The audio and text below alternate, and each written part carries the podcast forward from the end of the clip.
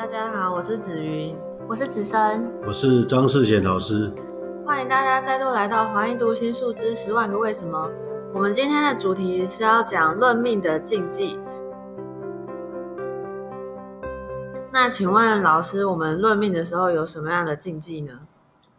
其实当一个命理老师啊，当然有一些每一个行业的门规嘛，行规。这个命理师是属于武术的行业，一二三四五的武术。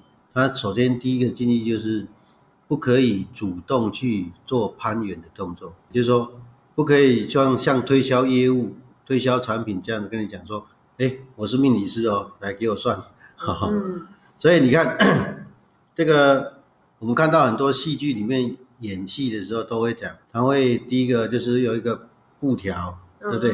然后这个写这个半签啊、铁口直断啊什么的，哦，类似这样。那或者如果他真的生意不好的话，他就会借任何的机会跟这个路过的人聊天，把他拦下来啊，就跟他聊几句。当然，有的更厉害一点，他就会讲。跟你讲说，哎，我有一些事情要跟你讲，或者是说，哎，我看到你怎么样怎么样，对，甚至有点语带恐吓。哎，你这个面色铁青，印堂发黑，印堂发黑。其实哈，这样子是很不好的啦。嗯，这个命理这个领域呢，它属于智慧之学，其实这个是非常一个有学术理论的一个学术。那当他学成这个学术的时候，其实很自然的，老天就赋予他这个责任。那他就可以吸引到相关的人人来让他论命。那一个有才学的命理师呢，很自然的，就是说他命里面他就有这所谓的客人啊或学生会主动来找他。嗯，当然你也要做一件动作，就是要去让人家知道嘛。所以通常我们就会叫做开馆。那开馆就是在在传统的话就是。在某个店面啊，或者某个这个反正一楼的地方哦，把招牌打出来哦，让人家可以看到你哦。这个跟传统的做生意比较不一样，所以它是比较被动的。作为一个命理师，很重要就是要自修，哎，因为他如果修行的水准或者程度或者层次够高的话，那他很自然所谓的功德力哎就会够强，就更具有这个啊吸引力，嗯，能够吸引很多客人。哎，来找他。那通常客人来找他，就是代表这个客人他有那个福分，所以找到一个好的老师帮他解惑。嗯，那为什么会说主动推销自己是一个禁忌？这是我们中国传统的一个禁忌的。这个武术本身来讲是属于台面下而不是台面上的一门学术。哎，你看我们现在台面上很多的这种任何的科学，包括心理学。是都可以公开的，对，然后可以去推销推广的。可是你看，这个我们的正统学术里面就没有这一块。可是这是我们中国人传统里面最有价值的一部分之一呢。哦，我们这个古时候都有读一本经，叫做《易经》。嗯，哦，它叫做十三经群经之首。古时候的读书人其实都需要读《易经》，这个所有的武术根源都来自于《易经》。那像包括我们所讲的紫微斗数、八字，哦，还有任何的什么梅花易数、卜卦，然后还有风水之类的，其实都跟易经有关系。那这种情况之下，竟然被列为为台面下的学术，嗯，那这个是为什么？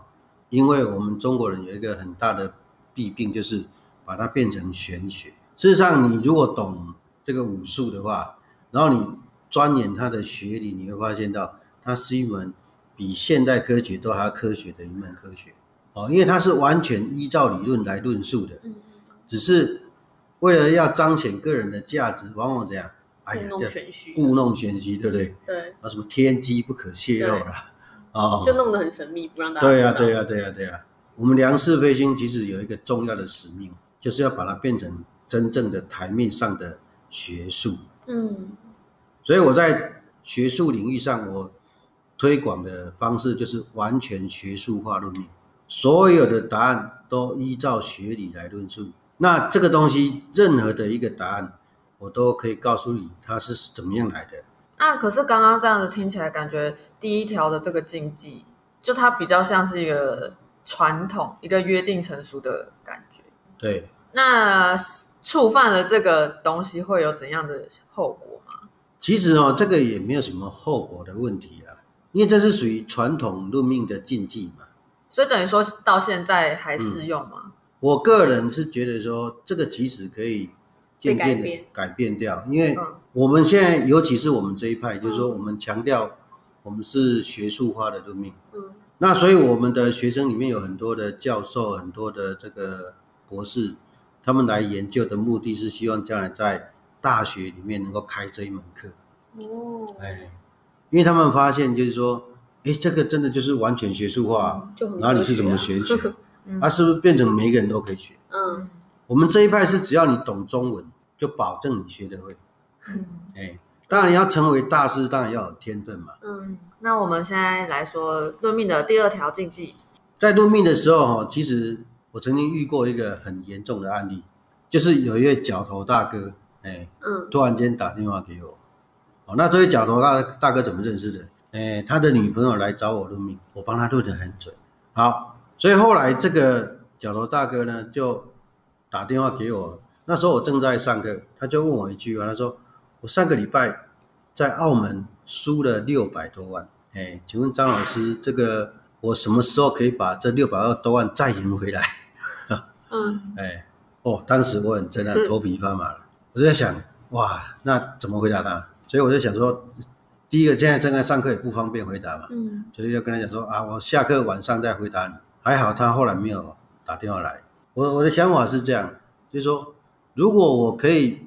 算得准什么时候可以赢回来，那我自己去赢就好，我不用出来教课，我也不用出来帮人家算命嘛，真的帮人家论命嘛，对不对？对，哎呀，所以其实哦，当你想通这个道理的时候，你想想看，你可以帮客人论这种所谓的偏门偏财嘛，对不对？比方说论他赌我什么时候赢，比较比方说论他什么时候签六合彩、签大乐透。对不对？威力彩可以中奖，这么高金额，那个东西叫可遇不可求。如果你算偏门偏财算得准，其实会有一个很严重的问题，叫做生命财产的问题。为什么？你想想看，如果我帮那位贴道大哥算准，嗯，我跟他讲说，哎，你在几月几号啊？你去澳门再赌一次，你就会赢回来。那他真的赢回来六百多万，他下次是不是会再问你？会啊，一定会啊。他一定说，哇，张大师，你太太厉害了。对不对？我这辈子就靠你吃穿的，嗯，对不对？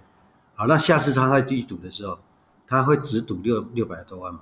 不会啊，直接 double。他保证 double 嘛，对不对？嗯。那如果你再让他赢会怎么样？再 double。再 double，甚至于这样，把全部身家凹进去嘛？因为这种东西不可预期，一定会有一天的会不准。嗯。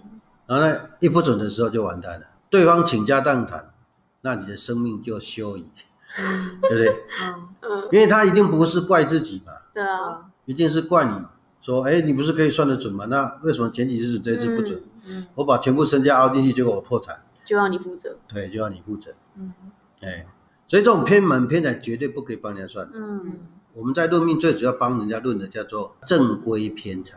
嗯，其实这个偏门偏财为什么也不能帮人家论？你知道吗？第一个很重要的关键就是，你不要养成人类的坏习惯。贪婪的贪婪的习性，真的。对呀，嗯，你想想看，如果你用这种学术去招揽生意，或者去教学生，那是不是告诉人人家就说，哎，那我靠这个赚钱就好了？嗯，我干嘛那么努力，那那么辛苦去做所谓的做生意的啊，啊上班啊，工作什么的，这样会遭天谴吧？保证。哎，你想想，老天也是允许你这样干的吗？不允许。所以在这种情况之下，如果你你第一个，你帮人家论；第二个，你教学生这样论，那你不是在为祸子孙吗？对，教人走偏门吗？对，对不对？怎么可以这样教呢？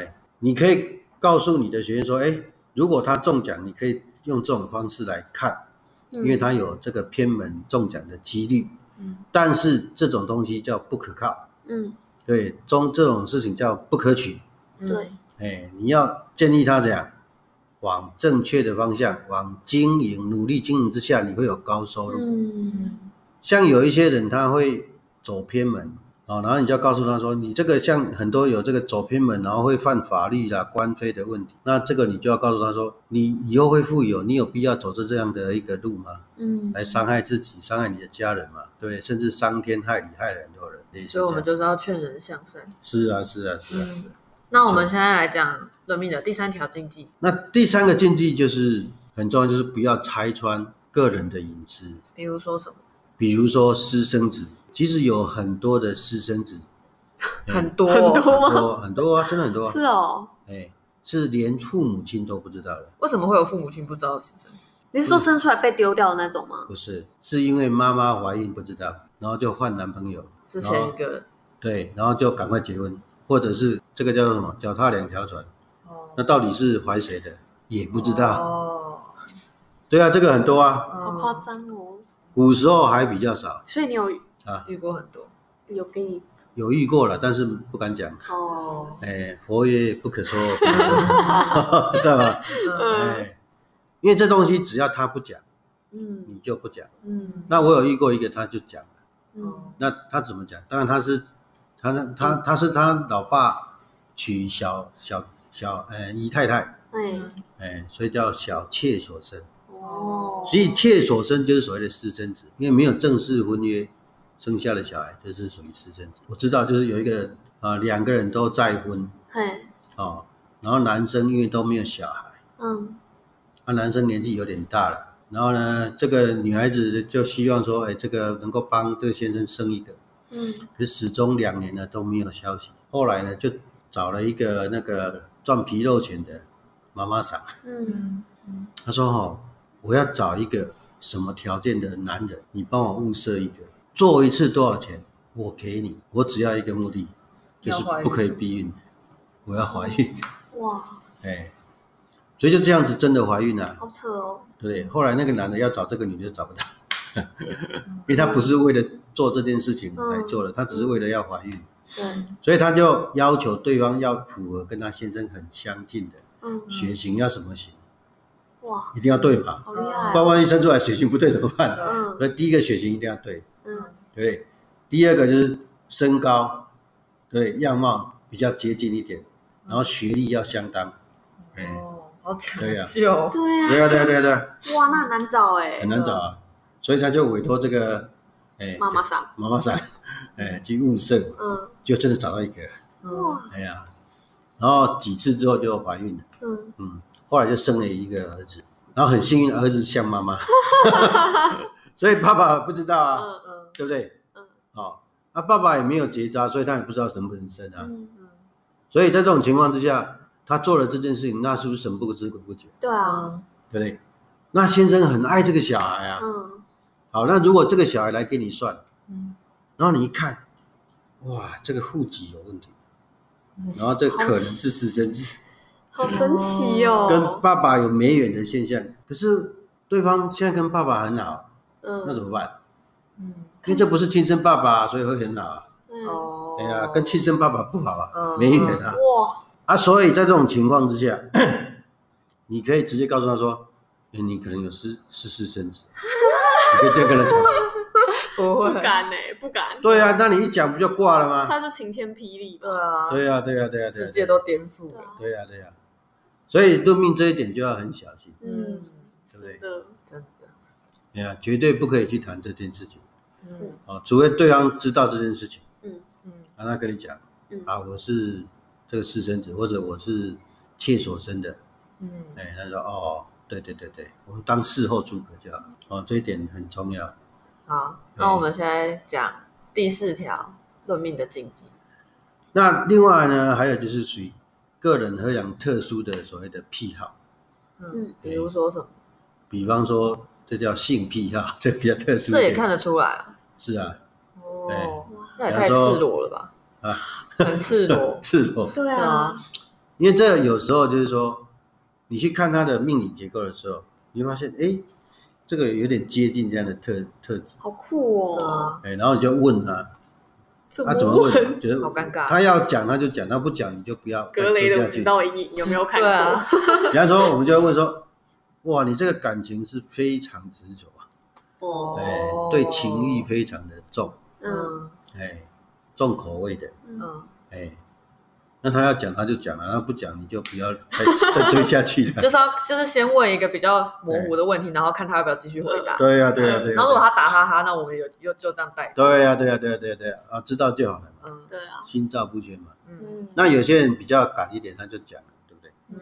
当然，我们命理是要一个这个责任，就是说，呃，要保守个人的秘密。嗯。啊，客人的秘密，因为是。他讲的时候，你就把它忘掉，讲完就忘掉。嗯，哦，只是说，哎，你有论过这样的案例就好了。嗯嗯，所以像有很多这种类似的癖好，像 S M 的癖好，那像同性恋也算这？同性恋当然也算，哦，当然现在同性恋其实比较开放。嗯，哎，像通常我论到他感情的问题，他就直接讲。哦，我说这个感情哦，啊，蛮容易引人议论的。嗯，哎。然后通常对方就会讲哦，对对对，我是什么？哎，哦，那那如果他再听不明白，我就会举例啊，我说啊，这种比方说叫做引人非议的恋情，嗯，哦，那我就举例子啊，我说这个叫做什么近亲恋呢？哎，哦，还有什么风花雪月恋呢？嗯，年龄悬殊恋呢？嗯，同性恋呢？或者叫起恋呢？哦，还有什么恋童癖呀？哦，种种的很多这种很奇怪的恋情。哦，那这些恋情就会曝光的话，是不是就会引人非议？对，对不对？那像这种情况，就会一定会因为贪狼忌、廉贞忌，然后串联到巨门忌、太阴忌，嗯，所以就会引发口舌是非嘛。嗯，那巨门太阴又属于负面的，然后廉贞贪狼叫做邪淫药。所以性格上，如果串联到这个，又串联到表象宫迁移父母，那就容易呈现出这样的一个果相出来。哦，哦，然后甚至于所谓的，也容易是一种被骗的感情啊，哎，感情容易受挫啊。所以其实像这一类的人，就是因为他感情过于执着，嗯，所以才会有挫折嘛，嗯，或者被骗嘛，哎，所以这种叫做贪爱。嗯，那其实贪爱的另外一个面向叫什么？渴望爱情。渴望这种欲，这种情欲的东西，嗯，哎，就是他他内心很缺这一块，通常是填不满的，哎，但很有少数是很幸运填得满，哎，但大多数填不满，填不满的时候怎么办？你会就要忍受这种煎熬，嗯，哎，所以这种所谓的癖好，通常就是因为有这样的执着，嗯，哦，然后才会引动这样的一个啊，这个被社会。哦，议论的。议论的一个现象，嗯，对啊，那这种我们不要直接戳破了，哎，所以也是旁敲侧击，然后看他要不要自己讲。对对对对对对对。那我们现在讲第五条论命的禁忌。第五条有一个很重要的概念，就是说我们不可以妄语，妄语就是乱说话，嗯，哎，或者叫什么，就是天花乱坠，讲一些有的没有，嗯，哎，叫忠于命盘，嗯。因为我们是命理师呢，是上天派下来的翻译官，嗯，所以你所讲的任何一个答案，你都要依据命理来解释，嗯，哎，我在学习的过程中呢，我们梁老师他就曾经哦这样告诫过我，嗯，有一次呢，呃，这个梁老师在论命，然后我在旁边泡茶，哦，然后我就也看着他的命盘，然后呢这边学习。然后有一次呢，客人问了一个问题，梁老师思考了很久，始终都没有做动作，我就忍不住了，我就回答了客人。哇，这个梁老师马上讲，啊，脸就拉下来，斜斜斜眼看着我之后，再回过头来看着电脑的命盘，然后用手指着命盘，他说：“命盘有这样写吗？如果命盘没有这样写，你怎么这么大胆，敢这样讲？”嗯，哎，义正言辞，嗯，哎，吓死，而且在客人面前就直接点了，嗯，哎，哦，那时候整个全身发麻，哎，后来我就养成了一个习惯，就是说我今天只要跟客人讲的任何一句话，现在处于论命的时候，我一定按照命盘去解释，嗯，所以我所讲的任何一个答案。旁边都有无形的天兵天将在看着，所以我嘿对，所以我所讲的每一句话叫什么？呈堂证供。哎，不可以有任何一句假话。嗯，不可以加油添醋。对，也不可以加油添醋，也不可以用个人的经验去回答问题。嗯嗯，必须完全依照学术理论来推论。嗯，哎，我可以因为功力不足看不出来，我可以因为功力不足讲不够到位。嗯，可是我就不可以随便哦，这个所谓的加油添醋。嗯。哦，不可以用自己的经验去告诉他哦，这是什么样的一个问题，嗯，来解决他的问题的。这样会造口业吗？对，哇，非常重要，很很好的观念。好，那我们现在讲最后一个论命的禁忌。那最后一个禁忌的话，就是死亡时间。嗯，哎，其实你在外面可能有时候会不经意的看到有人写一个牌子，可以精准的论论断什么生死。生死哇，铁口直断，嗯，对啊，其实光一个铁口直断就是错误的，为什么？为什么？你想想看嘛，哈，现在这个时刻，嗯，同时间出生有多少人？很多人。假设我们算一百个人啊，全台湾的，嗯，好，这一百个人等于是同一张命盘哦，对，对不对？排出同一张命盘，因为同时辰，嗯，好，那请问一下，这一百个人同一天死掉吗？不可能。哎，对，不可能，不可能吧。嗯。第二个会生同样的病吗？不会。不一定。嗯。对。啊，都会娶同样的老婆吗？也当然就不可能。对啊。老婆只有一个。嗯。但是一定娶叫做什么？特质相近的。嗯。对。啊，所以其实就我们可以考虑，就是可以从刚刚的例子就知道说，既然同样的时辰不会同一天死掉。嗯。那就代表说，这时间是有用所谓的不确定性的，嗯，那会因为很多因素、很多的变数夹杂在这中间，嗯，就会产生对事情的价值观种种的一些变化，就会有不一样。还有父母亲也不一样，虽然他的运势起伏是一样的，可是他不一定在同一个时间点死掉。在学术理论上来讲的话，就是说，其实人发生任何一件事，同样一张盘。它其实时间是多点的，不是单点的。什么意什么意思？请问你阿阿妈或者阿祖以前的年代，大概都几岁结婚？十八十十对，十几岁就结婚了。嗯，对不对？对。哎，那请问你们现在几岁结婚呢？二八几岁？哎，对，都三十几岁才要结婚嘛。嗯。二八都还是什么？还还没玩够嘛？对不对？嗯。哎。那为什么差那么多？时代的变迁。时代按那命命盘有变吗？没有。没有啊。哦。那为什么以前十七八岁就结婚，现在二十七八岁还不结婚？嗯嗯。对，那命盘有鬼哦。嗯。对，其实不是，命盘都一样。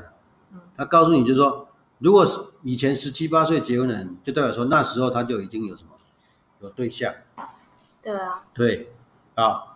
其实以前的年代是因为很多这样嘛，代表说以前的年代是因为它有媒妁之言，哦，它有这个所谓的时空背景的因素。那现在的呢，他当他发生感情的时间，有人是不是就十七八岁就已经有朋友、男女朋友了？嗯，对不对？啊，当然也有论及婚嫁的，嗯，但是很多大部分都是处于男女朋友的状态，嗯嗯，对不对？那以前的年代，他有这个。嫁娶的需求，那现在十七八岁，他有嫁娶的需求吗？还没有，他只是想要在一起而已嘛。对，感情享受感情的愉悦而已，对不对？那早期的这种婚姻是媒妁之言，但现在呢不一样了，对不对？所以现在是自由恋爱，嗯，哦，所以那个完全不一样，所以结婚的点就会变成这样不一样。哎，那也同时也告诉你，结婚的点样不是确定的，嗯。啊，那不是确定的，那就告诉你什么？就是说啊，所有的事件，它的时间点不是在最高峰的时候一定产生，它有好几个点。就是说，比方结婚，刚刚有讲，十七八岁到二十七八岁到三十七八岁都可以啊。对。只是那个感情缘不同对象。我我重新理解一下。啊，可以可以。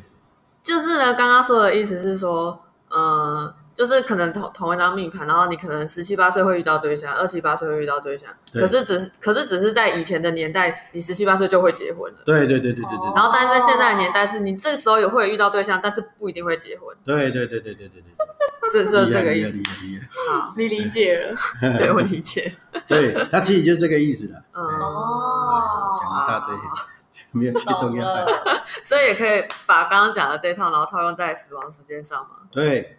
其实是任何时间上都一样，所以等于说你可能在某某几个时间点，你可能会有生命危险。对，真的，但是不一定哪一个时间就会死。对，哦，好恐怖，了解了。比方说，我们讲心脏病好了，这个同样这张命盘的人，他可能有这个吃烟、呃抽烟、吃槟榔的坏习惯，所以他可能年纪轻轻他就突然间就就走了。嗯。可是有另外一个跟他同盘的，他可能没有这个坏习惯。嗯。然后呢，他就可以比较认真的养生啊，干嘛？吃比较营养健康的食物，嗯，哎，他就活比较久啊，甚至活很久啊。就是说啊，可是在那个时间点，他可能也生病了，嗯，哎，只是说他不会死，对，只是没有死，然后生不同的病。